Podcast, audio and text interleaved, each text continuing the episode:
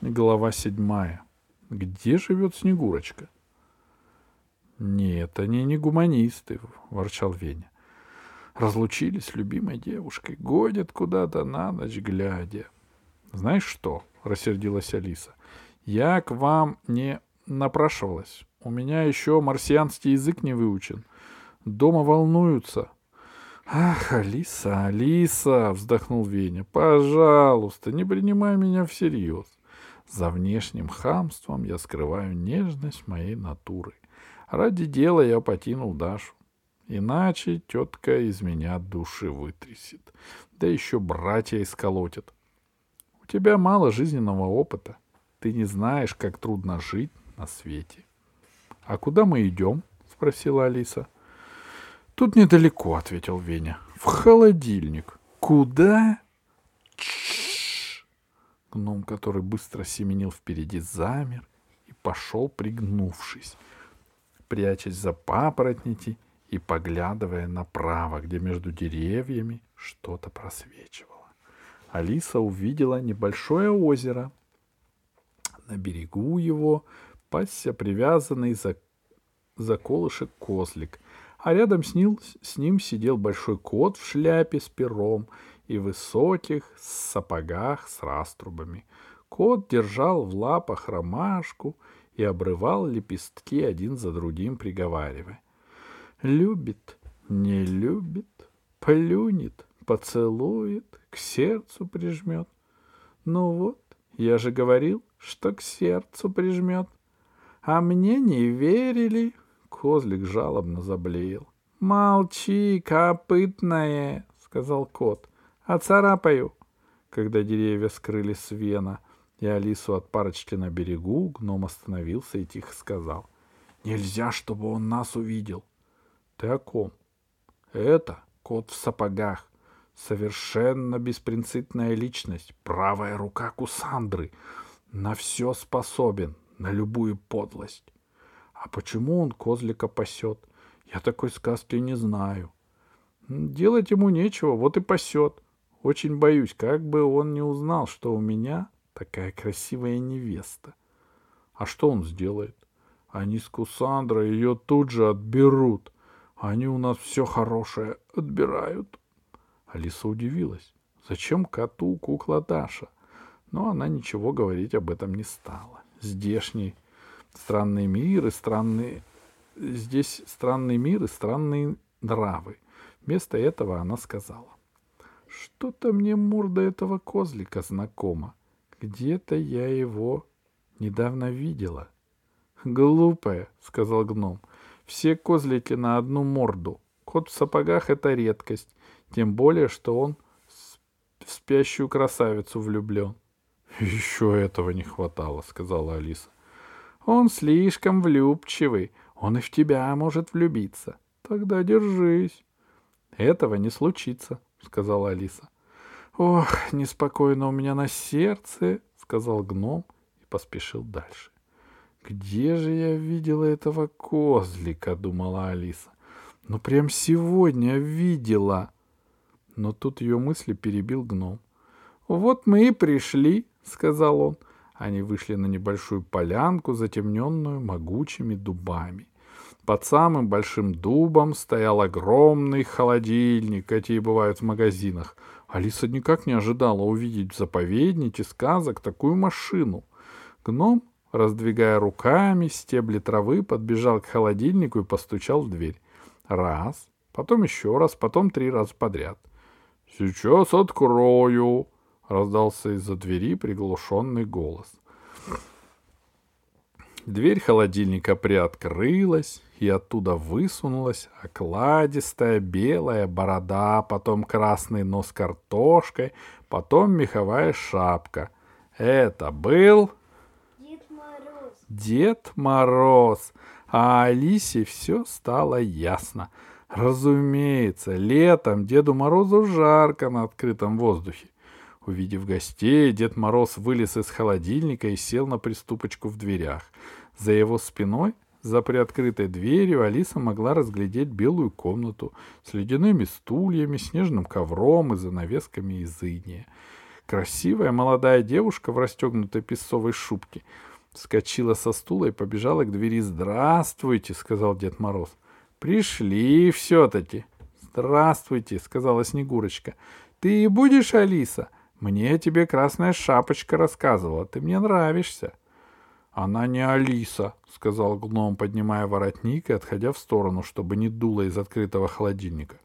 «Золушка она, забудьте ее имя. Из соображений безопасности она будет у нас проходить под псевдонимом Золушка. Понятно? А что такое э, псевдоним? Спросила Снегурочка. Секретное имя, чтобы не узнали, сказал Дед Мороз. И помолчи немного. Я и без того от тебя устал. Говоришь и говоришь, с ума сойти можно. — «Что же поделаешь, дедушка?» — сказала Снегурочка. «Ты мне тоже надоел. Я теперь буду с Алисой дружить. Можно?» «Мы будем на каток ходить». «До зимы еще полгода», а я пока буду дружить с Алисой по видеофону. Алиса, ты будешь дружить со мной по видеофону? Конечно, согласилась Алиса. Тогда я твой номер запишу. Нет, с ума сойти можно, воскликнул Дед Мороз. Прячься, а то перегреешься. Ты разве забыла, что одна Снегурочка не послушалась дедушку? Знаю, знаю, она влюбилась и растаяла, но в наши дни Иван Иванович не допустит, чтобы я растаяла. Снегурочка достала из сумочки ледяную табличку и ледяным карандашом написала на ней номер Алисевного видеофона. Гном сказал, поторапливайтесь, не то до ночи же нам не, не до ночи же нам здесь сидеть, у меня дела. — И то верно, — сказал Дед Мороз. — Нечего нам время терять. В любой момент какой-нибудь шпион может появиться.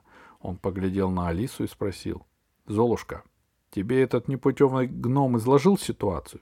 — Изложил, — сказала Алиса. — Это я уговорил моих друзей, — сказал Дед Мороз, — к людям на помощь пойти.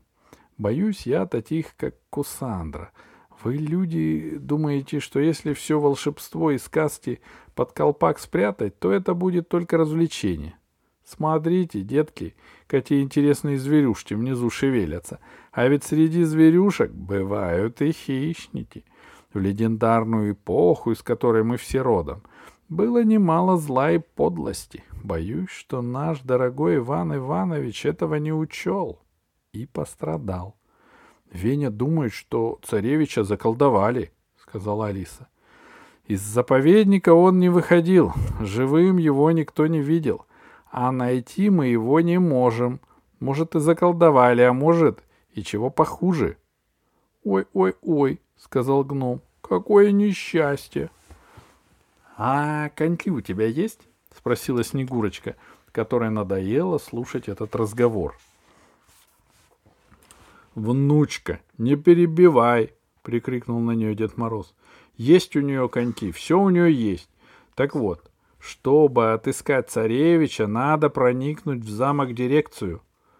«Ладно», — сказала Алиса, — «я схожу, только быстро, а то скоро стемнеет». «Ох ты шустрая!» — улыбнулся в бороду Дед Мороз. «Ты думаешь, сходила и нашла нашего директора и домой?» «Нет, не так. Ты с кем имеешь дело?» со злым волшебником Кусандрой, а не с глупым гномом. Тут Дед Мороз показал пальцем на Веню.